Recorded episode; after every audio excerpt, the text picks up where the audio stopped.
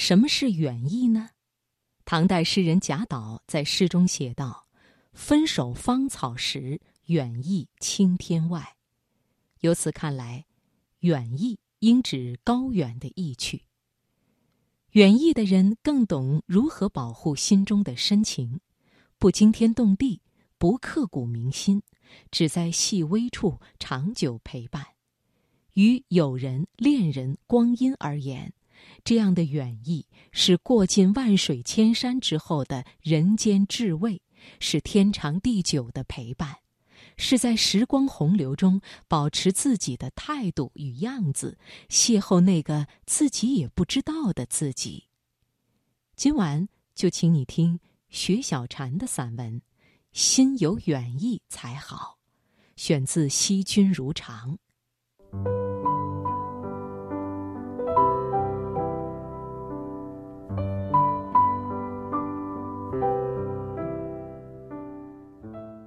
人心里有远意才好，像观古画，远远看着就好，近了就看不清了。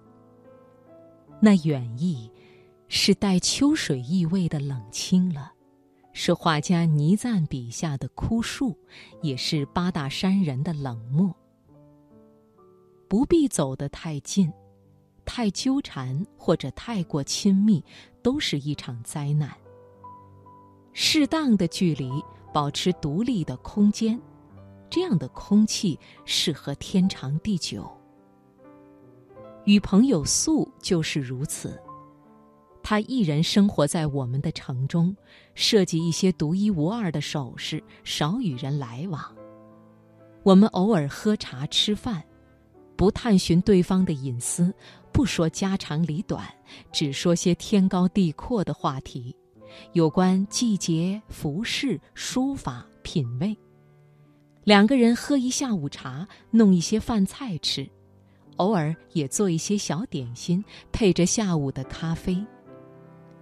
偶尔有雨水下来，偶尔不说话，也会相约赏花。两个人开很远的车去看一棵玉兰树，这样的关系坚定而稳妥。从来不问他来自哪里，为何来到我们的城中，偶尔会交流一下彼此使用的器皿，还有各自种下的花草。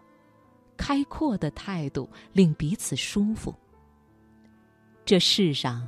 必有一类人是同类，可以不必多说一句，一个眼神就足矣。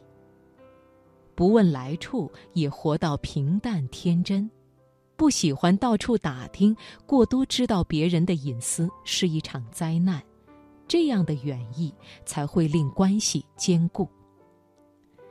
四季中最喜欢秋天，因为秋天才是中国文人的滋味。秋天里亦有远意，这远意是薄雾和树叶黄，是那层萧瑟和说不出的凉意。画家笔下多是秋水长天的秋天，那复杂的层次感和说不清的情感，是凭借荒凉感和远意交代而来的。人生最喜欢中年，少年轻狂。以为痴狂便是一切，老年无力，再有壮志也力不从心，而中年就是天高云淡的远意，一切变得厚实而不动声色。人生该有的都有了，但心里的远意会层次丰富，再深厚的感情也会埋在心底，波澜不惊中也有自己的刻骨铭心。历史中最喜欢汉、宋、晚、明都有远意。汉是阔气疏朗，天地鸿蒙，那宽袍大袖里藏着春光无限，直接与天地光阴对话。宋有低婉清凉，这清凉体现在日常的审美上，有不动声色的低温。晚明有一种明晃晃的慌乱，但这慌乱是迷人的，也是富于远意的。书法家中最喜欢王羲之，自生风骨，北冥之鱼。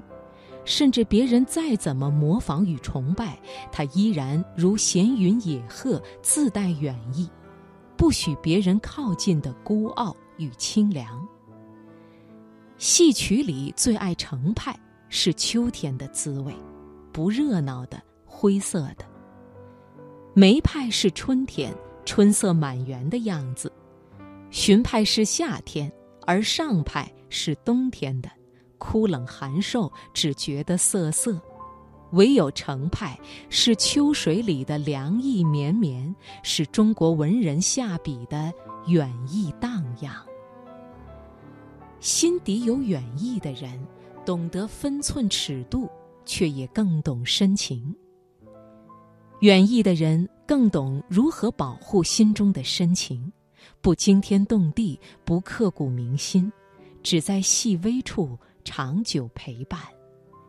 于友人、恋人、光阴而言，这样的远意是过尽万水千山之后的人间至味，是天长地久的陪伴，是在时光洪流中保持自己的态度与样子，邂逅那个自己也不知道的自己。